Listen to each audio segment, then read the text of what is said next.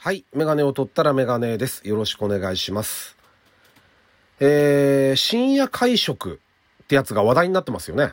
あの、某与党の議員さん3人が離党するんですか？なんかニュースになってますけど、あの、まあ、それに関して処分が甘いとか厳しいとかっていうのは別にほら、この人たちに票を入れた人とか、その党が判断することなんで、別にいいんですけど、僕は別にこの人たちに票入れてないんで、いいんですけど、知らないし3人とも どうでもいいんですけど、あのね、こうニュース見てると、あのー何が気持ち悪いって この3人が非常に仲良かったらしいんですよ。このおじいちゃんとおじさん2人が。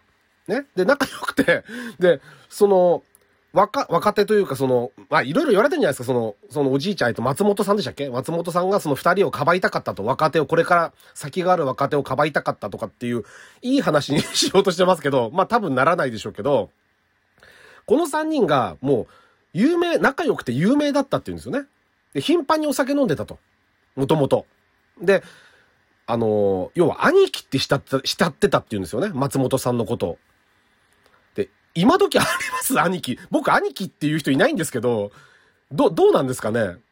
あの、世話になった人もいっぱいいるし、そういう上司もいるし、まあ先輩も含めて、いますよ、そりゃ。た、あの、たくさん。だけど、兄貴って、もううさんくさくて言えないですよね。言えます？だって、なんか、馬鹿にしてるみたいじゃないですか、もはやもう。でも、この人たちは真面目にやってんですよ。兄貴と慕う上下関係が裏目にってニュースになってるんで。だから、そういうことですよ。もう時代がずれちゃってるんです。だから、この人たち多分。だから、ここのね、某与党の幹事長さん、かな？あの、まあ結構なおじいちゃんですけど、飯を食うのがなんで悪いとか、あの、マスクを取らなきゃ食事できないだろうとかって 平気で言うじゃないですか、ボスが。だからそれはそうな、こうなりますよね。で、不思議でしょうがないのは、この、この人たちだけじゃなくて、例えば石垣市長かなんかキャバクラに行ったとかってあるんですけど、この人たちも銀座に行ってるわけですよね。で、あの、この人たちって、政治家の人たちって、女性がいるところじゃないとお酒飲めないんですかね僕、それがね、全然理解できないんですよ。それは、ジェネレーション、僕もだってもう40代半ばですからね。で、僕はほぼ行かないですよ。行かないんですよ。だって仲間でお酒飲んでるのにいらないんですよね、そういうの。そういうのっていうか、そまあ、そこで働いてる方は別にほら、何も悪くないですよ。そ、それを求めてお話を聞いてもらいたいとかね、愚痴を聞いてもらいたいとか、歌を聴かせたいとか、いろいろまあ、いろんな思いがあって、まあ、お気に入りの人がいるとかね、目当ての人が、女性がいるとかって言って行くのは別に構わないし、それを接客するお仕事をどうのこうのって言うつもりはないんですけど、僕は行かないのは、あの、友達と行ってる時に、友達と話がしたいんですよ。だから、別にいる必要がないんです。で、この人たちも、な、そんなに仲いい3人なんだったら、3人で、別にいいじゃないですか。お酒、まあ、例えば、時間を守って、お食事すればいいんですよ、別に。いや、深夜に銀座に行くことないじゃないですか。なんでそんなに女性のいるところに行きたがるのかが、よくわかんないですよね。今の若い人たちってこれからだんだん、そういう風になってくんじゃないかな。もっと銀座とかって、あの、こういうんじゃなくて、多分、もっと文化人とかが行くような街にこれからなってくるのかもしれないですよね。今の若い人たちって、いつかこう、大金持ちになって銀座で飲んでやろうとかって、あんまり思わないんじゃないかなって。そういうふうにこれから、あと10年、20年、30年とかかけて、時代がだんだんだんだん変わってくんじゃないかなっていうふうにはちょっと思いましたね。まあちょっと、おは、恥ずかしいですよね。こんな、すぐバレる嘘ついて。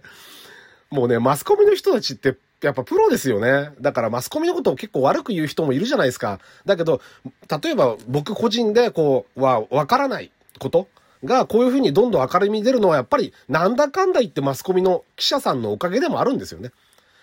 あの、悪いことが暴かれるとか。まあ芸能人の個人的なスキャンダルとかってなると話はちょっとまた変わってくるんですけども、あのーだから全部が全部いいわけじゃないけど、でもやっぱり、こういう、なんて、なんて言うんだろう、マスコミとか記者さんの努力とか頑張りっていうのは多少やっぱ必要なんじゃないかなっていうふうには思いますね。はい。というわけで、えー珍しくこう政治をぶった切ってから、まあ、ぶ、ぶった切ってるかわかんないですけど、始めたいと思います。はい。えっ、と、第178回になりますね。ラジオにメガネ始めたいと思います。よろしくお願いします。はい。で、でね、あの、えー、と、今日、今日だと思うんですけども、たまたまね、今、記事見て、ビッグニュースが飛び込んできましたね。ジャッジアイズですね。僕前も配信でこれ話しましたけど、しら聞いてねえよっていう話もあるかもしれないんで、一応説明しますね。ジャッジアイズあの、えっ、ー、と、2018年だったかな？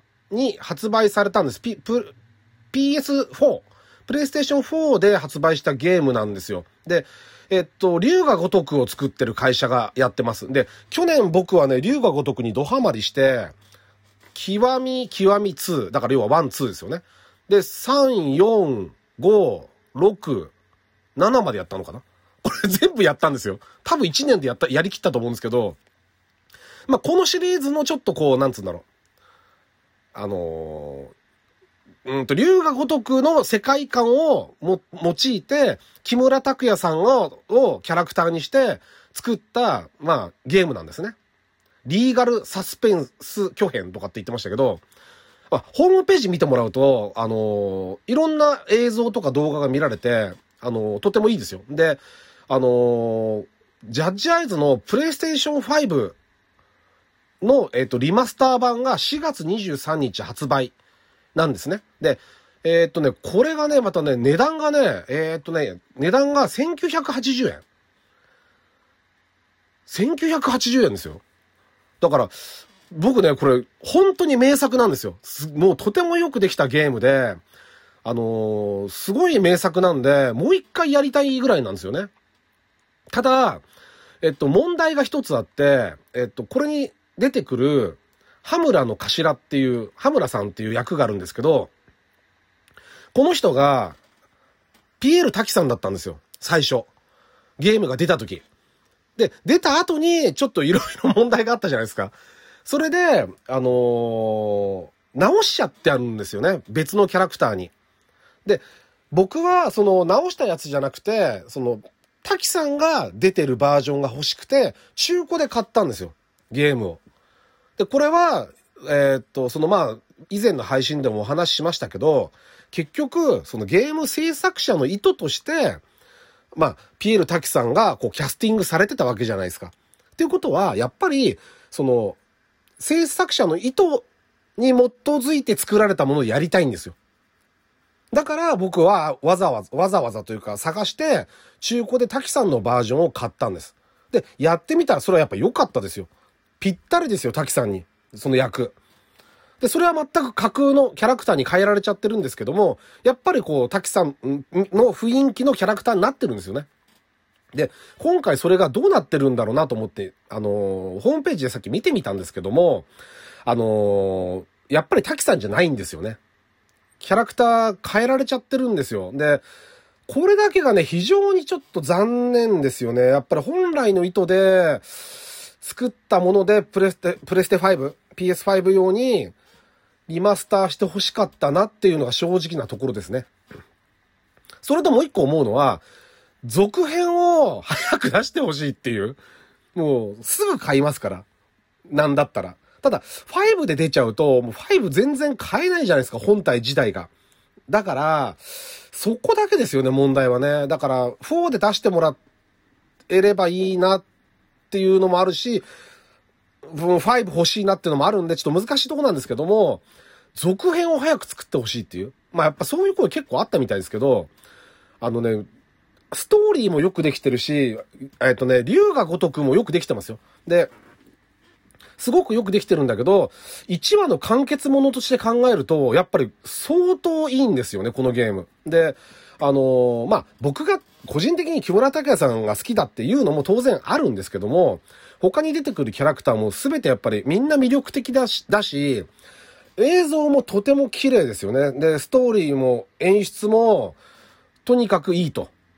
で、ゲームとしてのゲーム要素、戦うとかっていうそういうあるじゃないですか。アクションシーンというかアクション、ゲームの、えっと、アクションに関しても、すごく出来が良くて、結構完成形に近いんじゃないかなって。あの、竜が如くの方が、セブンから主役が変わって、ロールプレイング要素がちょっと出てきたじゃないですか。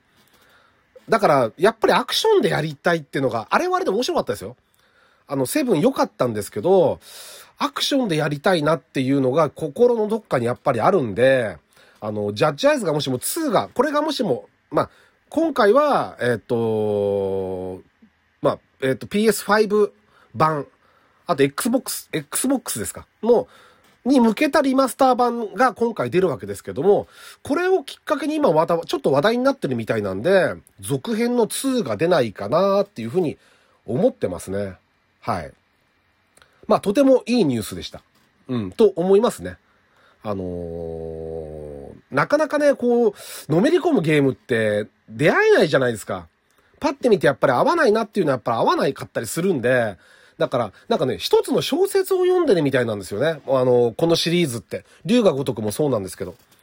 だからそういうこう何、やり終わった後の満足感が、とんでもなく高いんですよ。で、ゲームが終わった後に、ストーリーは終わってても、その街を使ってずっとこう何、サブゲームみたいなものがやったり、できたりして、さらにまた二重で楽しめるっていうのが、ここのシリーズの、まあ、特徴であると思うので、できたらね、僕ね、プレステ5が手に入ったら、もしも入ったら、これ多分買うと思いますね。1980円だったら、買って1からやり直す、やり直すと思います。で、あとはもう2をひたすら待つと。いうしかないんですけど、それぐらいいいので、あの、やってない方がいらっしゃったら、ぜひやってみてもらいたいですね。はい。あまあ、以前やった方も、あの、もう一回やり直しても、僕、もう一回やり直そうかなってちょっと思ってるぐらいなんで、それぐらい楽しめるゲームが、たまたま今日ちょっとこういうニュースがあったんで、あの、配信してみました。はい。というわけで、えっと、メガネを取ったらメガネでした。ありがとうございました。